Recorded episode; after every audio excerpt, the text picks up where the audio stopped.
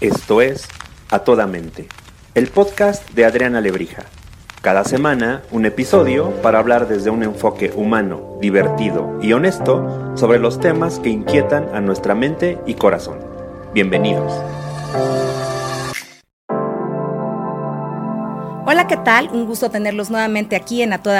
Hoy vamos a tener un episodio súper lindo porque tengo un invitadazo, que ya esto no es excepción, por gente maravillosa y linda viene a este espacio, pero vamos a tener una conversación súper rica porque hablaremos un poco de diversidad, de inclusión, de empatía, de emprendimiento, de muchísimas cosas que nos van a permitir ir andando este camino y ver cómo podemos sumar justamente a tener una sociedad mucho más diversa, mucho más abierta, mucho más eh, intensa, mucho más colaborativa y creo que tenemos a la persona ideal para que nos platique de eso.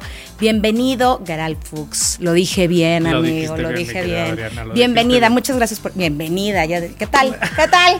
¿Cómo ves? Bienvenido. Es parte de la inclusión, hombre, Por no pasa supuesto. nada. Aquí no hay géneros, Aquí eso es no lo más hay, importante. Aquí no hay. Bienvenido, gracias por estar aquí. Al contrario, mi querida Diana, muchas gracias, gracias por el espacio, un placer poder platicar con ustedes. Este, pues bueno, Cuéntanos, si quieres, por favor, ¿qué onda? ¿Qué haces? Porque haces un, muchísimo, un mundo de cosas súper interesantes. hago un mundo de cosas. Este, a ver, pues bueno, de entrada, eh, uno de los principales objetivos hoy día que tengo en la vida, tengo una consultora enfocada a diversidad e inclusión.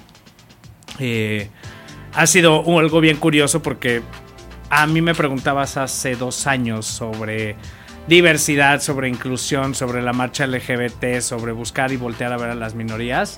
Y para mí era algo de, ¿de qué me hablas? ¿no? Hace Eh, dos años. Hace dos años, ¿no? Eh, durante muchos años fui parte Godín, ¿no? Trabajé en diferentes empresas, llegué al pico de mi carrera profesional como CMO de una empresa mexicana. eh, y por azares del destino, ¿no? Por un factor de discriminación laboral, por ser gay. eh, una discriminación muy pasiva, muy, muy soft. Terminé en ese momento mi que además laboral. confunde mucho, ¿sabes? Que ni siquiera te das es- cuenta. Correcto, cuando es tan soft, eh, sí, sí seré yo, estará pasando, confunde muchísimo y por supuesto que la violencia es altísima. Así es, confunde mucho porque aparte no solo te estás sintiendo discriminado, sino Sí. te haces cuestionarte todo lo que has venido haciendo a lo largo de tu vida, ¿no? O sea, tengo 44 años, eh, llevo trabajando desde que tengo 18 años y en este momento, en el 2021 que estaba sucediendo esto, yo decía, hijo, todo lo que he venido haciendo, lo he venido haciendo mal, ¿no? Porque la discriminación se daba a partir de lo laboral Sí. y poco a poco de lo profesional, ¿no? Este. Y esto fue lo que me llevó de alguna manera a decir, ¿qué está pasando en el mundo? ¿No? O sea, ¿cómo es posible que en el 2021, 2022, todavía en una empresa de la envergadura de esta empresa, eh, se siga hablando que las mujeres nunca van a ser directoras, ¿no? Que una mujer nunca va a cruzar la puerta de dirección que se siga hablando que la comunidad o cualquier persona que forme parte de la comunidad LGBT está bien mientras no lo grites, mientras no se te note. Eh, Déjame hacerte una interrupción ahí. claro, Previamente, ¿habías ya vivido esta sensación de ser minoría? nunca. Ese es el tema. Sí, porque eso es lo que creo. A ver, pasó todo esto y de pronto ahí lo ves y, y yo decía esto de lo soft, qué delicado es, porque es muy psicotizante porque dudas de ti. ¿Será que no está pasando y soy yo el que creo que, no? Pero además no lo habías vivido antes hasta este momento. Hasta o antes este que te hubieras dado cuenta, seguro. Exacto, antes de que me hubiera dado cuenta, a ver, de chiquito fui bulleado fuerte, ¿no? Este, también por ciertos manerismos femeninos que tenía cuando estaba chavito, pero es chavito, ¿no? Y no justifico en lo más mínimo el bullying, al contrario, ¿no? Parte de lo que hoy día es educar a la gente para Sí. que no caiga en microviolencias que se llevan a bullying y a situaciones Sí. peores, ¿no? Pero mi salida del closet en mi casa fue súper soft. eh, me casé. ¿Tenías cuántos años? Mi salida del closet fue a los 14 años. A los 14 años un día desperté y dije, ¿por qué soy diferente? Eh, estamos hablando de 1994, no había internet, no había nada, ¿no? Y los role models que teníamos en ese momento Mucho de personas. LGBT eran muy estrictos y de alguna manera muy eh, satanizados, satanizados, también. Había toda una época muy, muy, muy complicada. Así es, ¿no? Entonces a los 14 años salgo del closet. Eh, les digo a mis papás a los 15, bueno, no les digo, me sacan del closet familiares porque me escuchan tener una conversación. Los primeros dos años fueron complicados, ¿no? Creo que también un proceso de salir del closet no es solo de la persona que estamos atravesando, No, no, no, es sale todos, la ¿no? familia completa. Eh, y Qué tienen, interesante eso que dices. es, es, es, es algo Sí. que nunca hablamos, ¿eh? Sí, o sea, porque sí. siempre hablamos de la salida del closet de la persona que pertenecemos a la comunidad LGBT, que definitivamente es complicado. Es un no, pero proceso. además todo el contexto de que, te- que acompaña, si acompaña o no, Así es. pues también empieza a formar parte de la comunidad o tendría que formar parte de la comunidad como aliado, ¿no? Pero, pero tiene ya un rol ahí, entonces tienes razón. Yo la verdad no lo había, no lo había Y reflexionado. si te das cuenta también al final del día para los papás, ¿no? En el momento en el que nacemos, ya que nos asignan el género hombre-mujer, obviamente en ese momento el ginecólogo y el pediatra dicen es niño y viene toda una construcción de ideas y de aspiraciones por parte de los papás. De va a ser doctor, va, se va a casar, va a tener hijos, ¿no?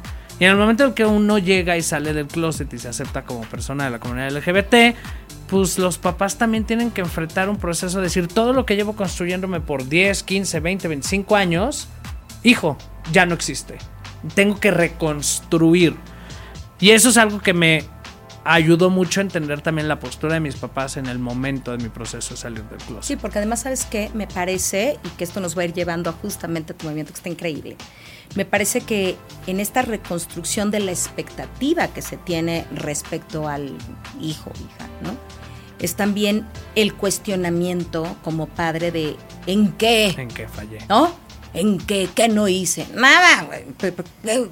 Pero, ¿por qué? Porque pero además está padre un poco como decías, sí, sí está bien que seas de la comunidad, pero que no se te note, ¿no? Exacto. Sí, yo soy muy cool, pero con el vecino, pero pero es todo un proceso Es interno un porque pone un cuestionamiento también a, a los padres. Voy a hacer un, un pequeño espacio. Hace poquito platicaba con alguien y le decía, es que la bronca de los papás es la medición de cómo eres como padre a partir del resultado de tu hijo, ¿no? O sea, ay, mi hijo ya gatea. Ay, no, el mío gatea y, y se para solito, ¿eh? El mío este, ya toma, come papilla. No, hombre, el mío ya cocina. A ver, para mí, o sea, hay este tema súper complicado que en ese momento es, yo no estaba lista o no quería salir del closet y ahora ya me llevaste para allá. Así es. Y yo no estaba listo para entender algo que no conozco, ¿no? Que fue Sí. mucho de lo que atravesaron mis papás y de lo que atraviesan muchos papás que tienen hijos gays, lesbianas, no binarios, pansexuales, lo que sea, ¿no? Porque aparte la diversidad hoy día es enorme. Eh, Que cuesta más trabajo y que comprender. cuesta más Sobre trabajo. todo para esa generación de los padres. ¿no? Y cuando no tienes información, cuando los role models, como tú decías, estaban demasiado satanizados, pues obviamente se viene un mundo encima hacia los papás a decir en la torre. Hoy día yo veo a chavos de 14, 15, 16 años eh, que han salido del closet y sus papás, que son relativamente más cercanos a mi edad, lo han tomado de una manera diferente. ¿Por qué? Porque ya hay un acceso a la información muchísimo más abierto y muchísimo más variado. Ya sabes que sí, una persona gay puede ser CEO de una empresa. No va a ser el estilista o va a ser el que se queda retraído y que probablemente, porque aparte los estigmas son fuertes, se va a morir de sida, ¿no? Porque esa Claro, es porque toda esa fue la época. A eso yo me refería, a ese momento y a esa época. Exactamente, exactamente. Pero en resumidas cuentas, digo, no, nunca había yo atravesado como este factor de, de rechazo, como tú dices, que yo me hubiera dado cuenta. Eh, me tocó atravesar diferentes factores a lo largo de mi vida muy simpáticos, desde ser una de las primeras parejas, o si bien no fui la primera pareja, llegar a Liverpool en el 2011 a abrir mi lista de regalos para mi boda. ¿No? Y ver en, el, en el- la tienda departamental cómo se quedaban con cara de ¿y cómo llenamos esto en el sistema, Sí. no?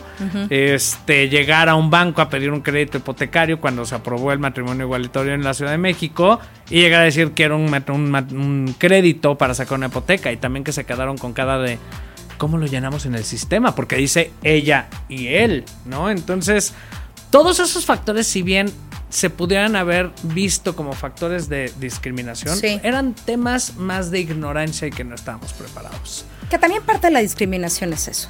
Claro, no, estar abierto a cambiar y a modificar. Sí, por supuesto. tamaño de ignorancia y ¿no? brutal. ¿no? Así es, Pero bueno, en es. ese momento quiero, quiero entender, más bien entiendo bien hacia dónde vas.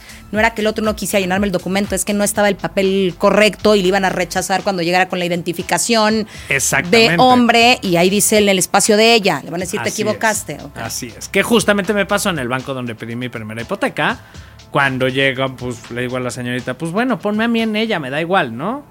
Eh, y cuando llegaron, pues las identificaciones, pues, rechazaron. pues es que no, pues es que es él, no, pues no te puedo dar la hipoteca, ¿no? Entonces, creo que estamos en un mundo de transición bien importante, creo que estamos en un momento bien importante en términos de entender la grande diversidad que tenemos, ¿no? Y atravesando lo que me sucedió laboralmente fue como nace Trimpati, ¿no? O sea, Está Trimpati- increíble.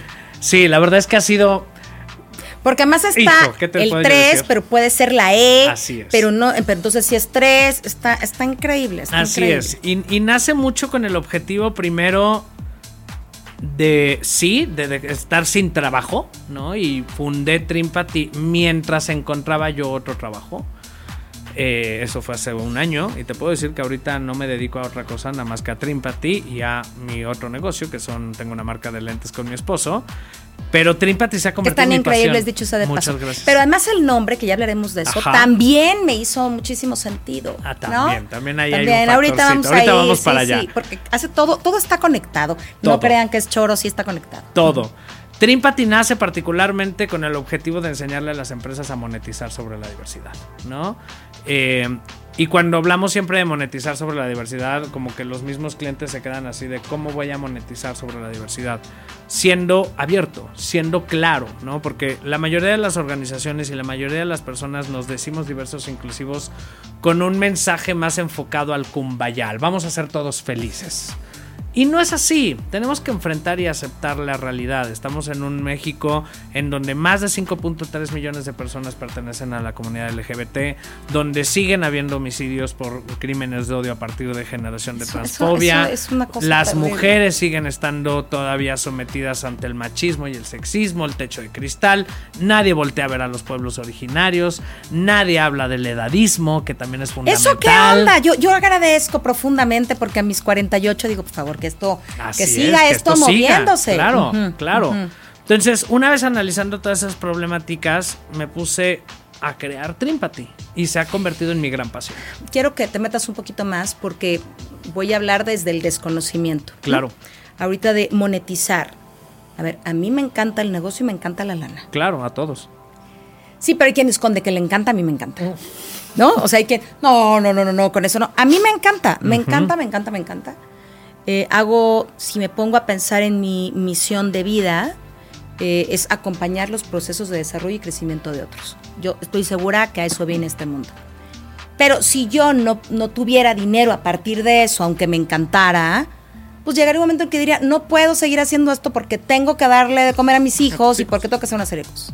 Entonces, eh, hay muchas cosas alrededor, ¿no? De si no, ¿cómo vas a monetizar? Entonces le pierdes y le quitas este sentido tan lindo, tan importante, porque entonces, qué frívolo y ya, prostituiste el concepto y no sé qué. No, es que eh, lo mismo pasa con las fundaciones. No, porque entonces no tendríamos que dar. ¿Y cómo van a pagar esos sueldos? Claro, tengamos gente que haga cosas súper interesantes, que se comprometa mucho más porque la parriga está llena y los proyectos también Así y los es. sueños se pueden cumplir. No hay nada de malo en monetizar eso. Nada, nada. El tema es Al que uno, las empresas les tienen miedo, ¿no? A no tanto a monetizar. De entrada le tienen miedo a hablar de diversidad e inclusión, ¿no? De entrada tienen miedo al momento en el que llega cualquier empresa a decir, ok, me voy a enfocar al pink market, ¿no? El dichoso pink market, que es nuevamente la comunidad LGBT, con una campaña consistente y no solo en este mes que todos disfrazan de colores sus logotipos y después viene el pink washing, sino hacerlo consistente. Y eso es lo que hacemos en Trimpati. En Trimpati es, nos sentamos con nuestros clientes a decirle, a ver, uno, ¿qué quieres hablar de diversidad e inclusión? Porque a lo mejor tu producto, tu marca, tu servicio no está enfocada a la comunidad LGBT y se vale. ¿Me explicó? Me No- encanta, me encanta. que analiza primero, porque hay un montón de diversidades. Correcto. Y ahí creo que tocas un punto súper importante que ayer yo, yo platicaba con alguien de aquí de Podbox y le decía, es que una de las cosas súper relevantes de entender es, no es solamente la comunidad. O sea, a lo mejor esto que estás haciendo no está aterrizado ahí, pero a lo mejor yo compañía estoy dispuesta a financiar X o Y cosa que va a ayudar a otra causa Así y de alguna manera calmo mi alma. Así ¿no? es. Pero en buena onda, o sea, de no puedo entrarle aquí porque mi producto no es y entonces me estoy saliendo. No importa que tu producto no sea, no todo es para todos. No todo es pa' todos. Pero sí puedes darle, y cuando digo calmar tu alma es conectar con el propósito profundo de hacer algo para todas estas eh, minorías, ¿no? O para volverte sí diverso, no de discurso, sino de acción. Y hay un mundo de cosas que se pueden hacer Así bien es. interesantes y bien valiosas. Así es. Digo, hay uno de nuestros clientes, ¿no? Que se dedica a tecnología, que cuando nos sentamos con ellos a hacerle todo el diagnóstico inicial fue decir, a ver, tú, de entrada la forma en la que tú mueves tu negocio, pues no tiene nada que ver con la comunidad LGBT. O sea, la LGBT le va a valer, ¿no? Sí. Tres sorbetes, que cuando tiras código estás pensando en la comunidad. Pero en cambio, sabías que los neurodivergentes son los mejores en poder tirar código porque tienen una persona con trastorno de déficit de atención, tiene una capacidad de concentración absoluta y enfoque que se convierten en expertos en tirar código, ¿no? Entonces ahí es donde empezamos a analizar la diversidad y a desmembrarla. Por supuesto que ahorita por el mes del orgullo, claro que todo el mundo estamos hablando de la comunidad LGBT, yo soy un miembro activo. Está bien. Ya está ¿me bien, si esto empieza a ser como, bueno, junio, bueno, pero ahora julio, bueno, pero ahora agosto, que si esto nos sirve para, recordemos que si ya nos, se nos fue el primer semestre y que todavía quedan seis, está muy bien. Ahí estamos, ahí estamos, ¿no? Entonces, Trimpati tiene tres pilares, por eso es el tres, ¿no? Porque todo lo que nosotros hacemos lo hacemos bajo determinación, ¿no? La primera es, no puedes ser diverso si no eres determinante. No se vale hoy sí y mañana no. Sí, no es de contentillo. No se vale de a no es, de, no es del mes. Exacto, no es del mes. O lo vas a hacer y vas full in, o mejor no lo hagas y quédate donde estás. Sí, ¿no? Entonces sí. la determinación va desde adentro hacia afuera. Si vas a ser determinante y vas a apoyar a las mujeres, garantiza que todas las mujeres que estén dentro de tu organización tengan excelentes salarios, mismas oportunidades, no haya techos de cristal y tengan un espacio seguro, pero también a tus clientes, ¿no? Entonces ahí es donde está esta determinación que fomentamos mucho. El segundo es compasión. Oye, pero ¿sabes qué pensaba en eso? A ver si lo logro transmitir de manera adecuada. Yo creo que la determinación es algo importantísimo. Así es. Importantísimo. Eh, yo digo, cuando la motivación no alcanza, que te alcance la disciplina, que te alcance la determinación, es decir, ay, hoy no puedo, pero yo ya dije, ¿sabes? Y mi decisión y mi camino es este y de aquí no me muevo. Súper. Pero creo que es que ser determinante, los que somos, ¿no? En La causa que sea, pero los que somos, que, que yo mira que soy, es un camino desgastante Agotador. agotador. Y entonces la gente dice, sí, sí lo intenté, pero no, espérame, es que yo pensé, poniendo este ejemplo, que iba a hacer esto con cinco mujeres, pero ya me salieron otras 10 u otras 50. No, espérame, pero... Y es agotador. Por eso creo que hacer comunidad, Exacto. ¿no? Y ahí es el punto, hacer comunidad puede hacer la diferencia. Así es. Porque nadie triunfa solo y creo que si queremos cambiar la realidad de las minorías, siendo minoría, está muy jodido, no nos va a alcanzar. ¿Sí Así o no? es, completamente. No, suena y súper suena. La determinación es sí, este empuje y este drive que no puede dejarse de cuestionar, ¿no?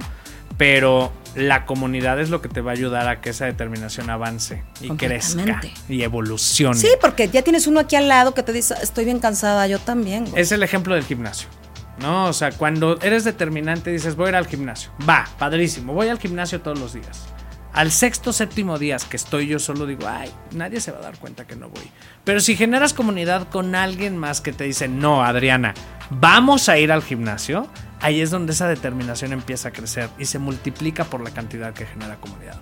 Entonces, definitivamente, no hay determinación sin comunidad, no hay comunidad. Sostenible, ¿sabes? Exactamente, Sostenible. sostenible. y que aguante, ¿no? Sí, Entonces, es. Pues uno es definit- determinación. Uno es determinación, el segundo es compasión, ¿no? Ay, me encanta eso. Eh, pero la compasión normalmente y le tenemos también, y mucho me enfoqué a romper estos miedos, porque cuando hablamos de compasión le tenemos muchísimo miedo a esa palabra. Ay, no, a mí me encanta. Porque... Bueno, pero tiene que ver con mi formación Exacto, que me encanta. El mundo, probablemente. el mundo lo ve como, no le tengas No le compasión, tengas es como lástima. lástima. No, no tiene Exactamente. que ver. Y para mí compasión tiene dos componentes, aunque te lo expliques, con N y con M. Ajá. ¿Sí? Ok, sí, sí, Porque sí, sí, sí. la compasión, bueno, tú explicarás compasión para no, no, no quemarlo. Y la otra es, requiere la compasión, requiere mucha pasión. Así es. No, bueno. ¿Sí? Ah, completamente de acuerdo. Échele. La compasión que vemos aquí es, y lo platicábamos al inicio antes de, de- de- de estar platicando, ¿no? Esta parte de empatía.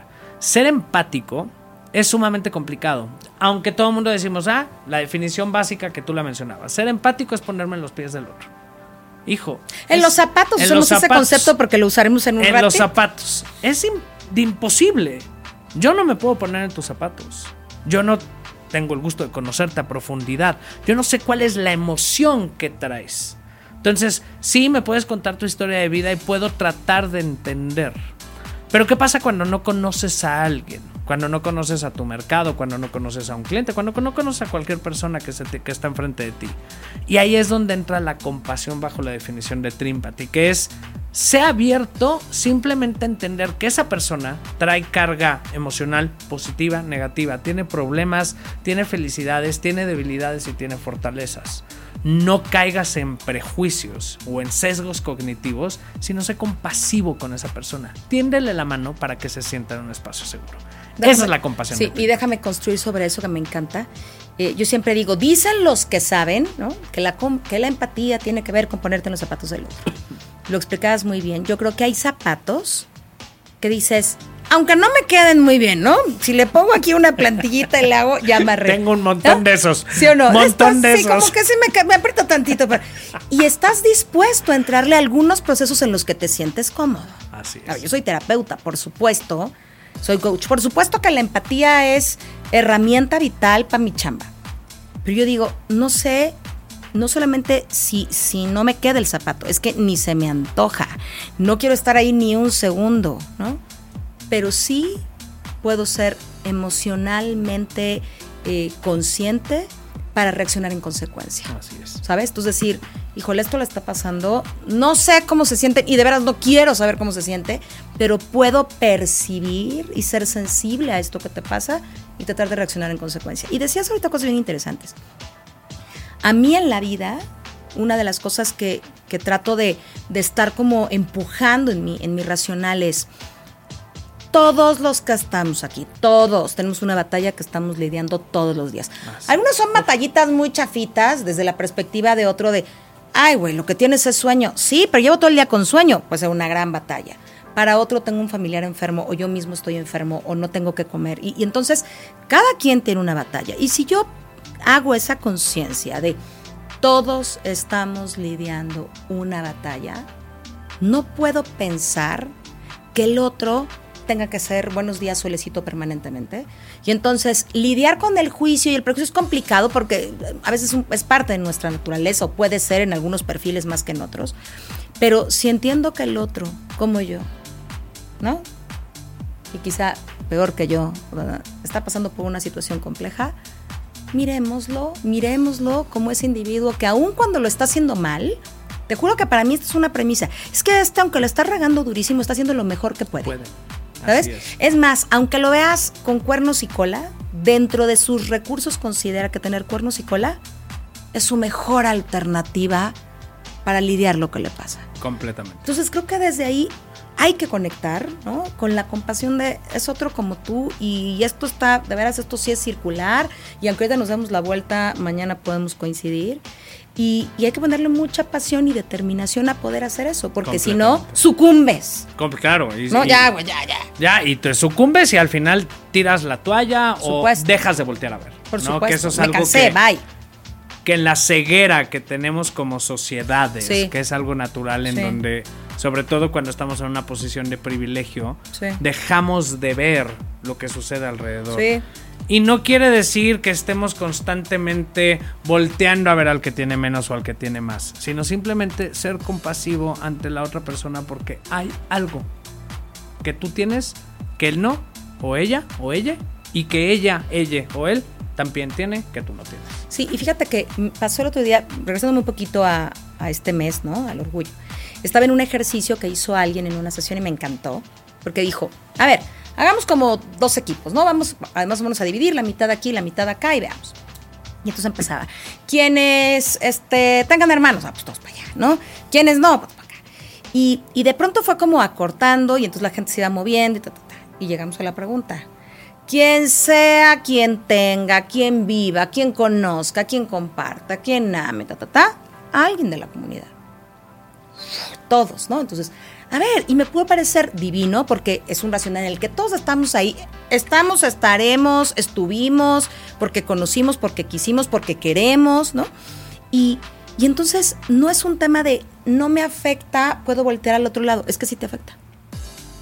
Es que, es que te afecta que no esté necesariamente en tu vida en el corto, en así. El núcleo integral básico, claro. No significa que no te afecte. Así. Claro que te afecta. Y eso nos pasa con muchísimas situaciones o con muchísima gente que está en la minoría y tú puedes voltear y decir, claro que me afecta. Si no entendimos después de la pandemia o en este tema de pandemia que lo que pasa del otro lado del mundo nos afecta a nosotros, no sé qué necesitamos que pase. Fritos, no sé qué necesitamos que pase. Pero, pero somos parte de este sistema donde lo que a ti te pase, claro que me afecta. Completamente. Y, y creo que lo más importante hoy día, y yo me voy tranquilo a dormir, te puedo decir, pierna suelta. Pierna suelta, es que por lo menos con poquito, con una pizquita del tiempo que le demos al día a tratar de entender que sí nos afecta y a tratar de entender al de al lado, ya con eso estamos avanzando como sociedad, ¿no? Hoy día en Estados Unidos están pasando una serie de cosas brutales en contra de la comunidad LGBT, ¿no? Eh, y el otro día platicaba con una persona, líder de opinión, y me decía, pues eso aquí a nosotros qué, o sea, pues es el país vecino, o sea, no importa. Y, se, y el ojo se te iba no, de no, lado. No, me brincó el ojo, me brincó todo, ¿no? Y justamente hice el mismo ejemplo que tú acabas de utilizar, de decir, ok, o sea, creo que no te quedó claro que lo que pasó en China nos afectó al mundo entero. O sea, si todavía no tenemos esa dimensión de sí entender que todo está trae conectado, una conexión brutal, estamos fritos. Literal. Estamos jodidos. Exactamente, estamos, estamos jodidos. Esa es la palabra correcta. Sí, sí, sí. Completamente. Sí. Y es brutal, ¿eh? es brutal darte cuenta que a estas alturas del partido nos falta entenderlo. Sí, es brutal, pero fíjate que en este año yo he aprendido a elegir a ver las cosas desde el lado positivo, ¿no? Ah, claro, si no, por favor, nos regresamos a estás jodido. Estás jodido. O sea, tienes de dos versiones. Yo siempre digo, buenos días, solecito. Ayer me decía alguien, Adri, yo, levanto, yo me despierto mal en las mañanas, ¿tú? Nunca. Nunca. ¿Qué? Te lo juro. No te creo, te lo juro. Yo puedo tener muchísimo sueño y digo, ¿qué sueño? Pero buenos días, solecito. O sea, no hay manera. Así es. No hay manera. La luna es la misma. ¿Dónde quieres? ¿Lado claro o lado oscuro de la luna? Prefiero el claro. Exactamente, ¿no? Entonces, sí creo que hay mucho camino por recorrer. Pero también debo aceptar que hay muchas organizaciones, muchas personas, muchos líderes de opinión como tu caso, muchos que están enfocados en hagamos algo, ¿no? Y creo que eso es lo que debe de, de, alimentarnos a seguir luchando en todos los aspectos de diversidad e inclusión. No solo en el mes del orgullo, sino claro. también en marzo con claro. mujeres, ¿no? Este, hay, hay factores que no podemos dejar de ver que son cotidianos como nuestros pueblos originarios que están ahí, que nadie los voltea a ver, que no son incluyentes en el mundo corporativo en el cual vivimos en una sociedad tan cuadrada como la mexicana, eh, que no tienen y un tan desarrollo racista, y mi tan rey. racista por los factores de pigmentocracia, ¿no? O sea, que es, que es, o sea, es como nosotros no, pues, o sea, otros dale, pues, nadie, pues, pero otros dale, pero nosotros es, neto. Así es, así es. Uh -huh. Y está cañón verlo, ¿eh? O sea, me ha tocado clientes eh, que dicen, ok, yo oye, necesito eh, factores de diversidad, perfecto, ¿hacia dónde vamos? Mira, pues te podrías manejar una campaña, un enfoque que te ayude a capitalizar un mercado rompiendo las figuras hegemónicas tan fuertes que usas. No, no, no, aquí los gordos no son bienvenidos. Ok. ¿Por? Porque no me gustan. No, pero además espera. Y podrías ahí agarrar tu discurso y decir, pues entonces nada. Y yo creo que es, ok, entonces vámonos por otros. Porque, ok, a lo mejor ese no es el camino para este, pero si me voy de aquí, pierdo la posibilidad de, de ayudar a otro que no es ese, pero a otro. es, Así es. ¿Sí o no? Sí, pero es bien complicado. No. No, porque- Te brinca el ojo. Hoy platicábamos mi socia y yo en la mañana, ¿no? Y me decía, es que este cliente es sumamente tradicional, ¿no? Y le decía, Pati, Trimpati no va a trabajar con un cliente tradicional. Va a trabajar con un cliente tradicional que tiene ganas e interés de apoyar la diversidad e inclusión. Yo no digo que se convierta en un estandarte gay, no va por ahí, ni que se convierta en un icono de algo en particular. Pero si no tiene esta determinación, no es un cliente Pero a lo mejor puedes coger, coincido, ¿eh? Pero estoy como queriendo buscar un, un ápice de luz. No sé si me explico. Sí, te Ok, entiendo. esto no, pero, pero ¿qué, ¿qué sí está dispuesto? Ok, vamos a contratar personas con estas características. Por no, por, por no señalar nada. Bueno, ok. En algo estamos En pudiendo entrarle. No es el que más quisiera en mi corazón. Por Ojalá de esto subiera menos. Pero ya le dio chance a dos que antes no lo hubiera hecho. Sí, sí puede ser Sí, también. se- y es justo lo que, lo que parte de lo que hacemos, de decir, ok, acá no le estamos viendo, le planteamos todo el escenario, le planteamos, ok, si es que si les hubieras hablado a las personas que tienen sobrepeso, que tienen obesidad mórbida, pues tienes toda esta capacidad de negocio que estás, no quiero, vale. ¿Qué pasa si le hablamos entonces a la comunidad LGBT o si le hablamos a... Ah, y sí hay modalidades, eh, pero también ver, me ha tocado modalidades irme. de opciones o modalidades de modas. Modalidades de opciones. Esto no es una moda. La determinación, la diversidad, la Me inclusión contesta perfecto no la es pregunta. una moda. ¿Estás de acuerdo? Completamente. Aunque te voy a decir una cosa, coincido completamente. A ver si la logro transmitir y no así ahorita borran la cinta y Adri. ¿no? Coincido completamente. Pero si hay alguien que empieza por eso y ayuda, ay, aprovechemos la ayuda. Es súper fuerte lo que te estoy diciendo, pero Es imaginemos una compañía donde dice, "Ay, todo el mundo lo hace, lo voy a tener que hacer. A lo mejor no viene del corazón, pero bueno, a lo mejor le entra, a lo mejor le entra por moda, a lo mejor le entiende, a lo mejor le busca, a lo mejor le dio chance y quizá podamos transformar. No todo el mundo viene de, déjame llamarle, de fábrica, no sé si el concepto, pero, pero de fábrica con esta gana de Así ayudar al es. otro. Entonces, bueno, sí, sí un poco fingidita, pero ayudó. Es como la, do- como la donación, pienso yo. A ver, tú corrígeme. te- te- te escucho, te Sí, escucho. tú corrígeme. Como decir, este, o siempre pongo este ejemplo, ¿no? O me encuentro a un señor, a un indigente en la calle, está haciendo frío y digo, oh, buen hombre, que pasas frío en este momento, me quitaré mi saco divino y maravilloso que te daré para que no pases frío, ¿no? Y entonces me tomo además una selfie y una serie de cosas y trata y posteo porque el corazón nos da más. Ajá. Es decir, qué horror de mujer, ¿no? Corte dos, hago lo mismo, me quito el saquito, no digo nada, no tomo selfie, no digo en mi casa, ¿por qué no traes suéter? No, hace calor, ya, bye. Los dos ayudaron. Los dos ayudaron definitivamente. Los dos tienen buen camino y buena voluntad. Yo no sé, que- no, no sé, pero a ese hombre que tenía frío, no sé cuál sea el motor, pero ese hombre que tenía frío hoy no tiene. Hoy no tiene, claro. Entonces, un poco lo que, a lo que voy es, está increíble que entendamos que no es un mes, que no es un momento, que es un camino de vida, que no debería tener reversa, que para allá vamos, que hay que ser consistentes, que hay determinantes, que tenemos que poner pasión y estar con- conectados con la compasión, y ahorita dices el tercer pilar. Pero mira, yo creo que si este no está conectado, pero está dispuesto a sumar, porque a veces requieren eh, oídos, este, lana, ah, sonrisas, conexión. Dale, pues. Sí, o, Sí, so- o te no. dan muchas ronchas. Me no me da roncha, pero me preocupa algo. Hay un caso muy particular que justamente hice un post en LinkedIn hace unas semanas eh, sobre este, una, tres empresas muy particulares de lujo, ¿no? Eh, Quiero decir que no comparto, ¿eh? estoy poniendo aquí No, como, no, no, 100% como dice un amigo, una provocación. Una provocación. Una provocación. Eh, y me eché la tarea de hacer un comparativo en redes sociales de todos los logotipos que se estaban cambiando por el mes del orgullo. Y me encontré con tres marcas que en América y en Estados Unidos cambiaron el logotipo. Pero en Medio Oriente no cambiaron el logotipo. Mismas marcas, mismos twitters, mismo todo. Misma filosofía de empresa, misma organización.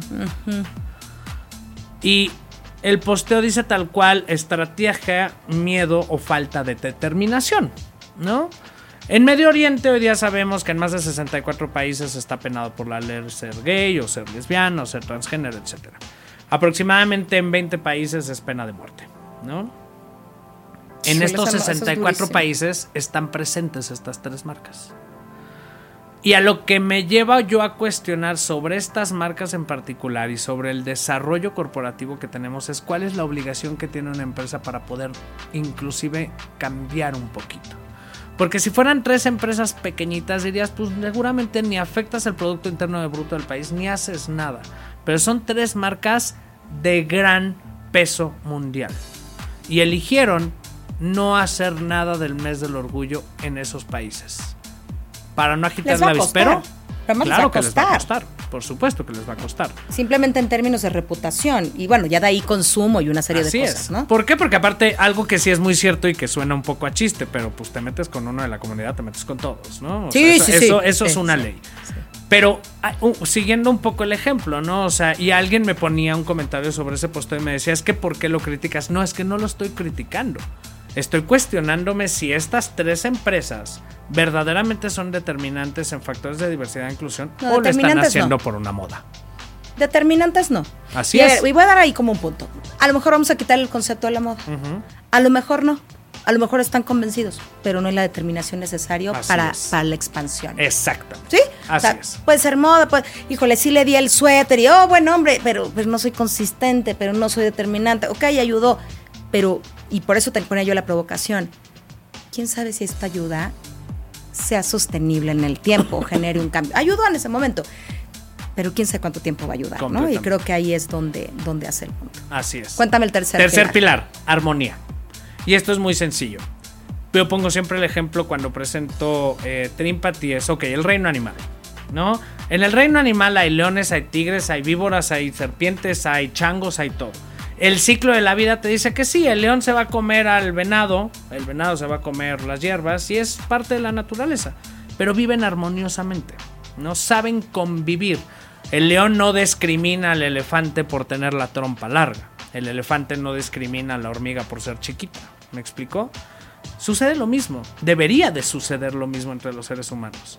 ¿Por qué tengo yo que discriminarte a ti por ser mujer? ¿O por qué me tienes que discriminar tú a mí por ser gay, divorciado, etcétera? ¿no? O sea, hay tantos factores y tantas interseccionalidades Sí. que afectan la armonía de convivencia. Entonces ese tercer pilar es literal la armonía en un aspecto y en un propósito de compañía eh, que es que yo espero que en 25 años mi compañía ya no exista. Porque si ya no existe, quiere decir que ya logré cambiar algo.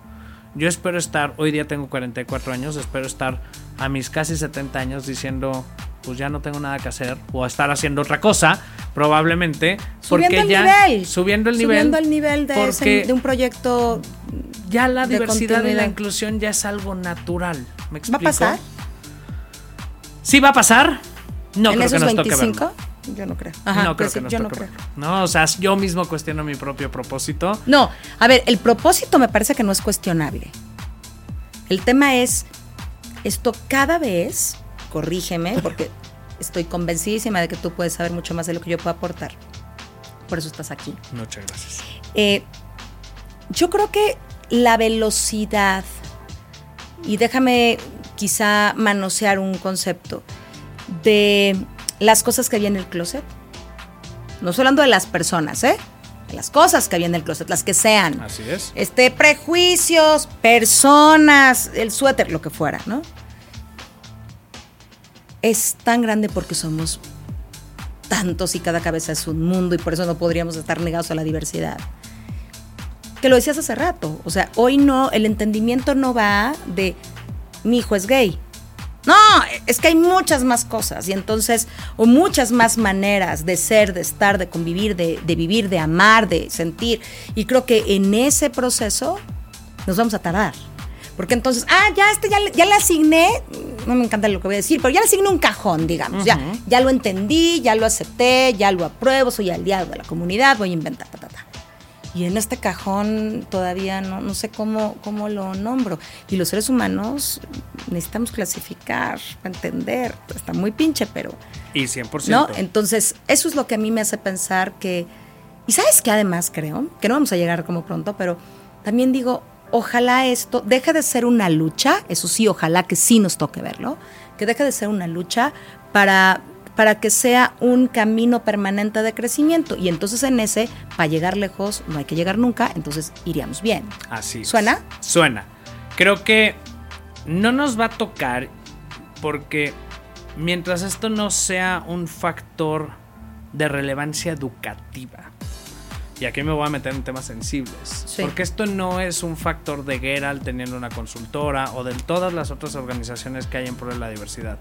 Mientras esto no se discuta desde temprana edad, en casa, en las escuelas, y caigamos en un chip de el mundo es diverso y así es, punto, y no lo tengamos que estar cuestionando con patrones religiosos, con patrones sociales, con patrones políticos, porque conviene o no conviene, o porque cuestiona o no cuestiona, es porque creo que no nos va a tocar verlo, ¿sabes? Creo que ahí radica en la falta de relevancia que le damos a la educación sobre la diversidad en general. No estoy hablando ¿Qué tiene que ver con esto que te decía? Me volteo. O sea, a mí este tema ni me importa, me volteo. Es que tendríamos que hacer que nos importara. Así es, completamente, completamente. Oye, Regresémonos a Trimpati. Trimpati. Empatía, los zapatos. Acuérdate que no, no pues les voy a contar. O sea, este silencio de que nos echamos ojito, solamente los que nos están viendo dirán, ¿y esto es porque? Ajá. Pero es que es una historia preciosa, porque. Em, y oí un cachito, pero lo que me parece precioso es. Es que ya tenemos una rutita, una rutita de para dónde va la onda. Y, un poco mi invitación, tomando esto que decías de la educación, es enseñémonos a seguir aprendiendo, enseñemos a los chavos, a los niños, a, ver en dónde van a conectar con más que un, una profesión, eh, no, me gusta este concepto, pero voy a decir un oficio, ¿no? Sí. es más que un oficio, pues.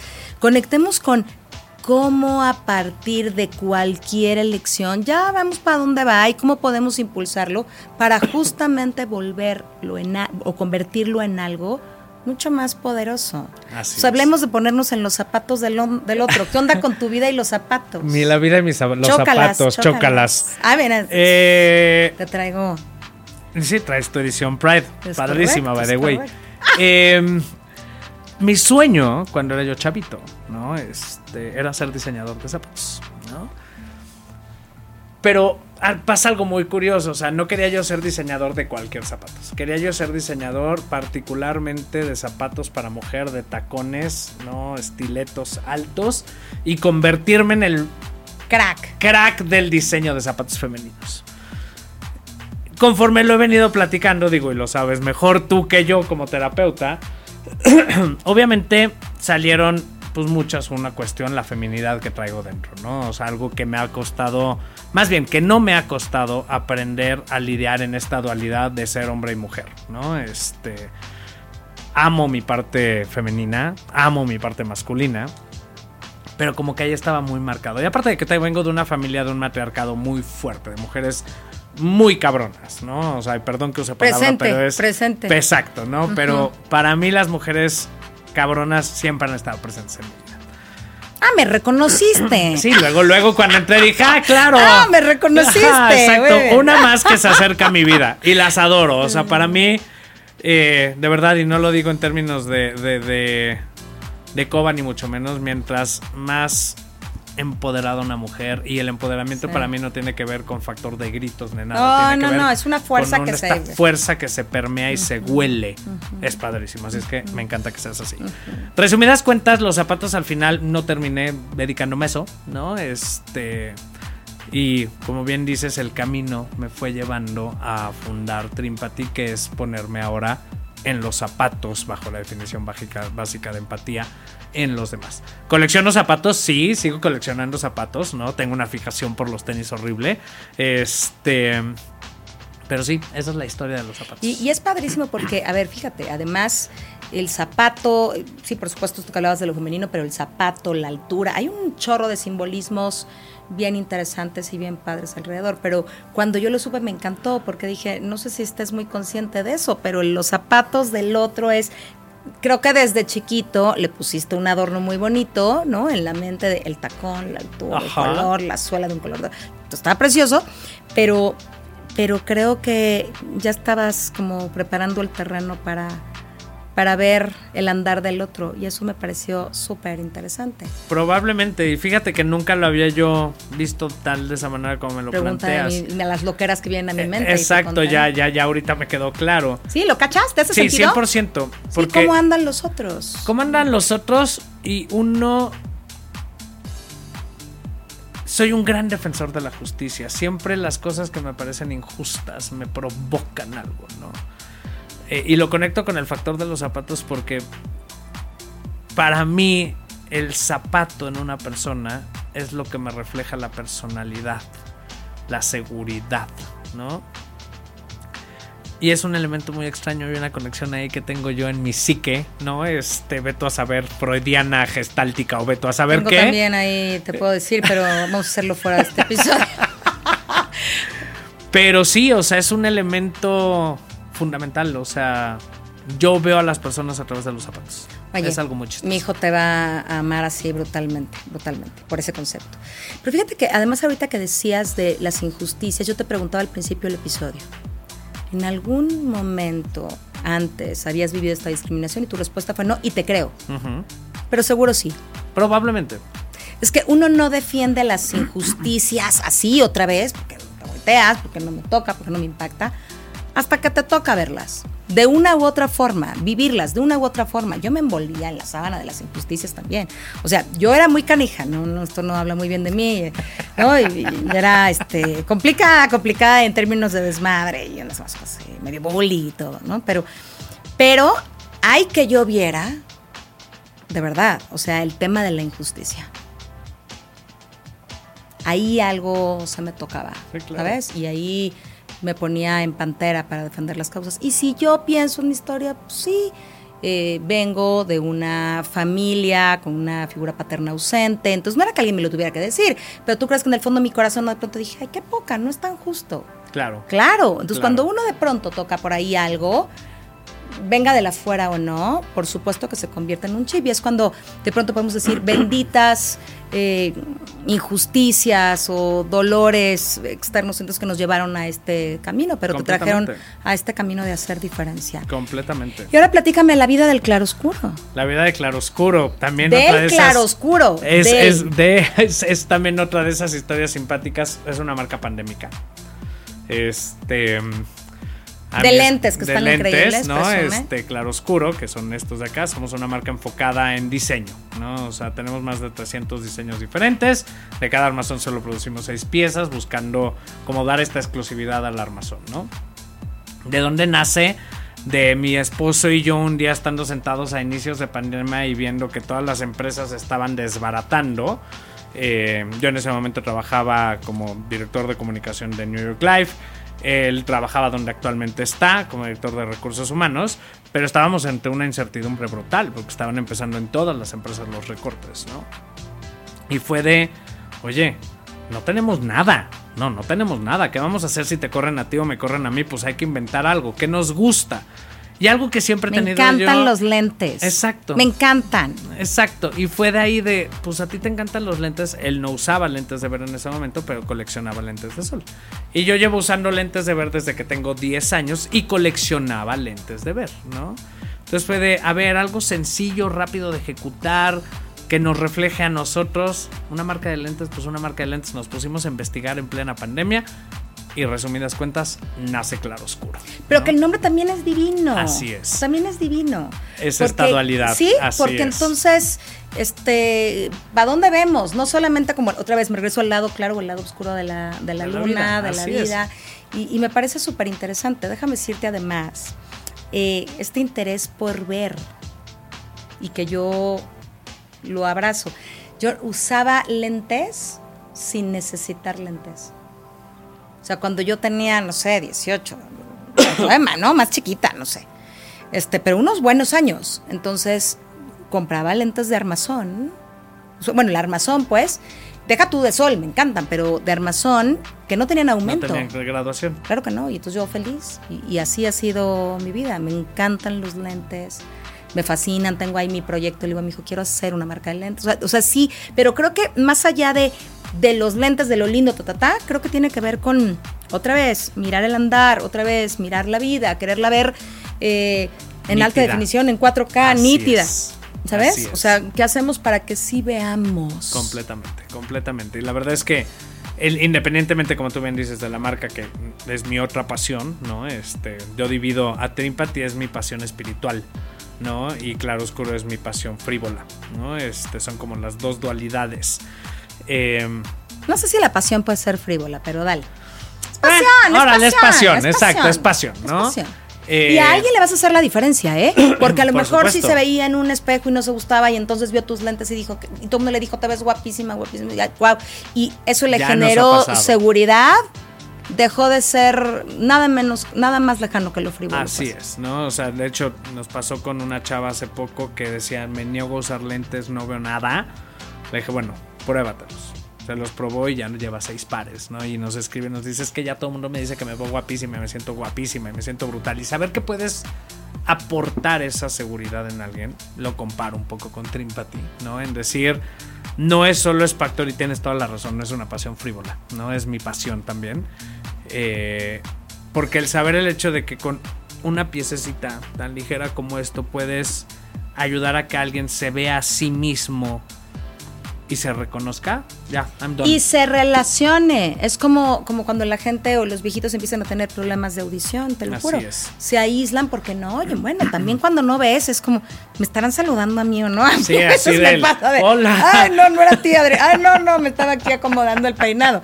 Claro, puede hacer una diferencia importante. Completamente. ¿Qué te gustaría que en este momento de tu vida, pensando en, en que sí es una causa, que muy clara, ¿no? amplia y clara, pero que también eh, eres un empresario, ¿no? que está logrando eh, hacer diferencia, porque también los armazones están bien padres, la verdad. Ahí pondremos todas las notas para que compren, sigan y demás. Eh, ¿Qué te gustaría que lo- los que nos escucharon o nos escuchan este episodio se acuerden, se lleven? Uf.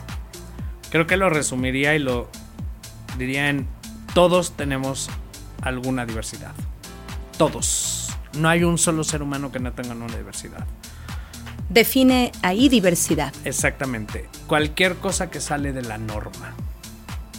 ¿Ok? Eh, y el pensar que somos perfectos y únicos afecta esa posibilidad de entender que no, la persona que está enfrente, que está en tu casa, que está durmiendo en el cuarto al lado, inclusive al ladito de ti en la misma cama, es diferente. y hasta se me, Sí. se me cierra la Sí. garganta. Porque sí es. Me ha tocado mucha gente que dice, no, hombre, yo no tengo ninguna diversidad, ¿no? Y de repente dices, no, tu mamá es divorciada. Ya con eso es, es- ya hay una diversidad, ya hay un señalamiento porque pues tu mamá es divorciada, tu hermano es adoptado, ¿no? Entonces, de repente creemos que ser diverso es simplemente Se te va un ojo de vacaciones. tan sencillo como eso, ¿no? O tienes un lunar de canas. Claro. O sea, eso es lo que me encantaría que pensaran, que la diversidad existe en todas nuestras casas y en todas nuestras familias, en menor o mayor escala. Y si no las aprendemos a valorar, no estamos avanzando como sociedad. Me encanta. ¿Y sabes qué?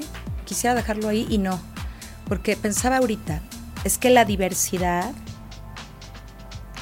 es aceptar la diferencia combinada. A ver si, por eso decía, porque a lo mejor estás divorciada. Ay, hay muchísimas, sí, pero divorciada como tú, catac, catac, no. Pero, ¿sabes? Pero eres bajito. Ay, bueno, el mundo está lleno de bajitos. No, bueno, pero bajito, pero con esta característica y esta no. Y a veces pensamos que tiene que ser, por eso te dije lo del ojo de vacaciones, es real. No solamente pensando en los lentes, sino. Porque a veces, ay, eso ya no es nada. Y sí, no es nada. Para ti, como Para para, ti. toda la gente, no es nada su diversidad. Así es. Pero quizá para otro sea un tema que pueda generarte una discriminación. Y ahí hay un concepto que es bien interesante. Sí lo expliqué que son bien, ¿no? 100%. Sí. Y, y- y este concepto creo que lo, lo soporta mucho, que se llaman las interseccionalidades, ¿no? Supongamos a una mujer, ¿no? Que tiene sobrepeso, que es morena, que es lesbiana, eh, que es adoptada y que vive en la pobreza. Pobre mujer, ¿no? O sea, pobre persona, porque tiene una serie de Hacia factores allá iba, gracias. Eso era lo que quería que un poco tienen explicar. estas interseccionalidades que entonces siempre es, es que ella está peor que yo. Yo no soporto el dicho de siempre voltea hacia afuera porque pues probablemente hay alguien que está más jodido que tú. Eso se me hace como una visión de como que debo querer culpar al otro o señalar al otro porque mi problema es menos importante, ¿no? O No, y se me hace muy convenenciero también, ¿no? O sea, si yo estoy aquí poca madre y veo a los que están atrás, no, qué jodido. Qué atrás. jodido. Pero si veo el de allá, yo soy el jodido. Mejor Exacto. hagámonos cargo Hagam- aquí. Veámonos a nosotros. Sí. Haz un trabajo hacia ti. Y a ver, ¿cómo? Porque ahorita dije, esa- hacia allá quería ir y creo que no lo expliqué bien. Uno era, por más chiquito que se vea, es una diferencia.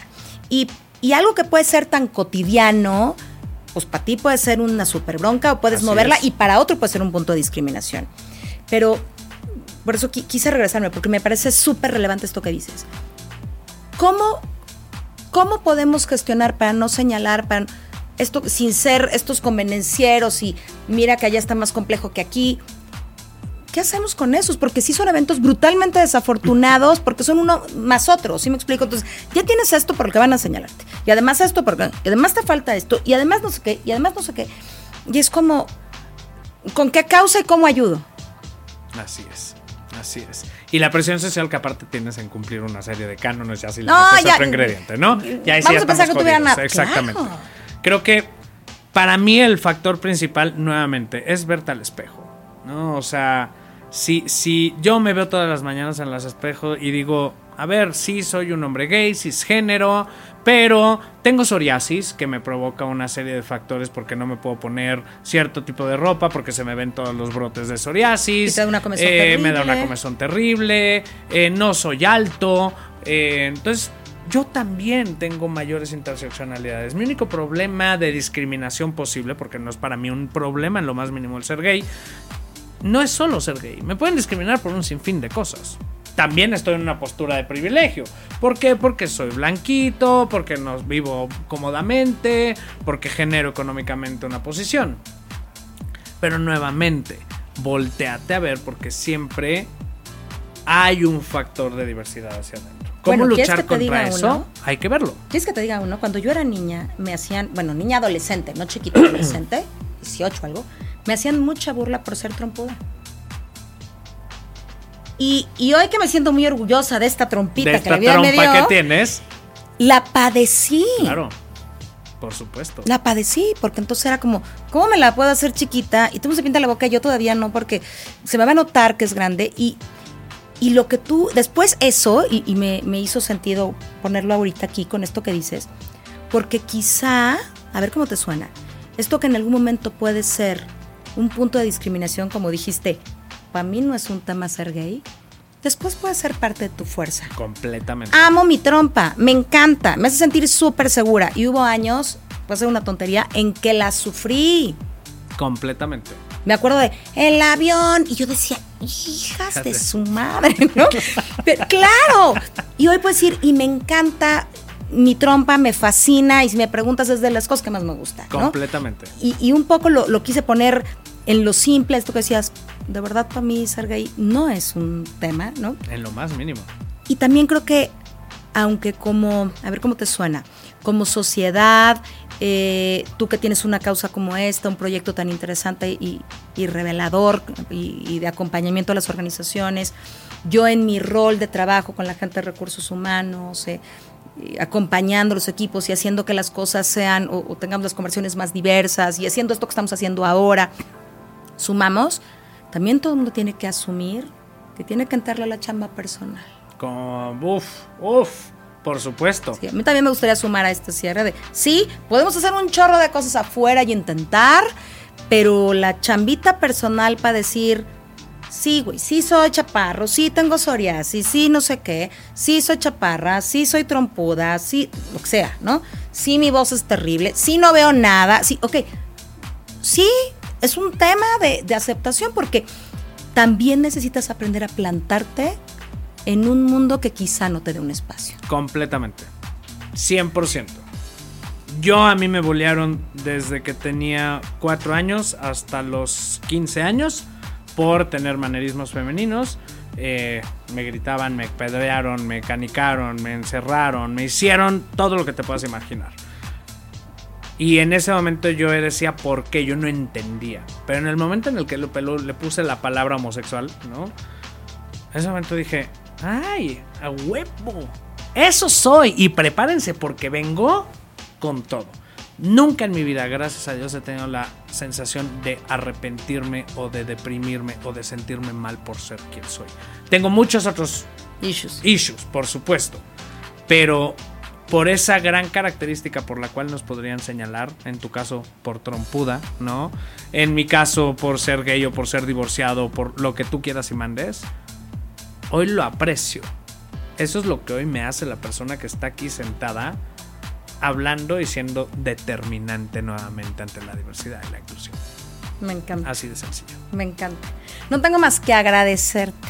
Agradecerte el tiempo, el, el habernos movido en este día tan complejo, porque viernes, ya sabes, está en un show, aunque no sale en viernes caluroso y ta, ta, ta, pero, pero de veras, muchas gracias, gracias por compartirte y gracias por, por ser luz en este claroscuro, ¿no? Al contrario. Y por, y por buscar que la empatía tome un nuevo sentido también para las organizaciones. Te agradezco mucho. Al contrario, Adriana, un placer y fue increíble, Estuvo divertidísimo, ¿verdad? Gracias. Muchas y a gracias. todos ustedes que estuvieron con nosotros les agradecemos muchísimo y nos vemos pronto, pronto.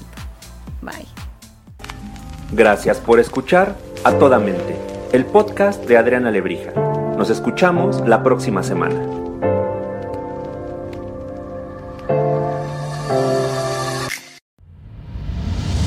Esto fue una producción original de Podbox. Suscríbete y escúchanos en todas las plataformas de podcast.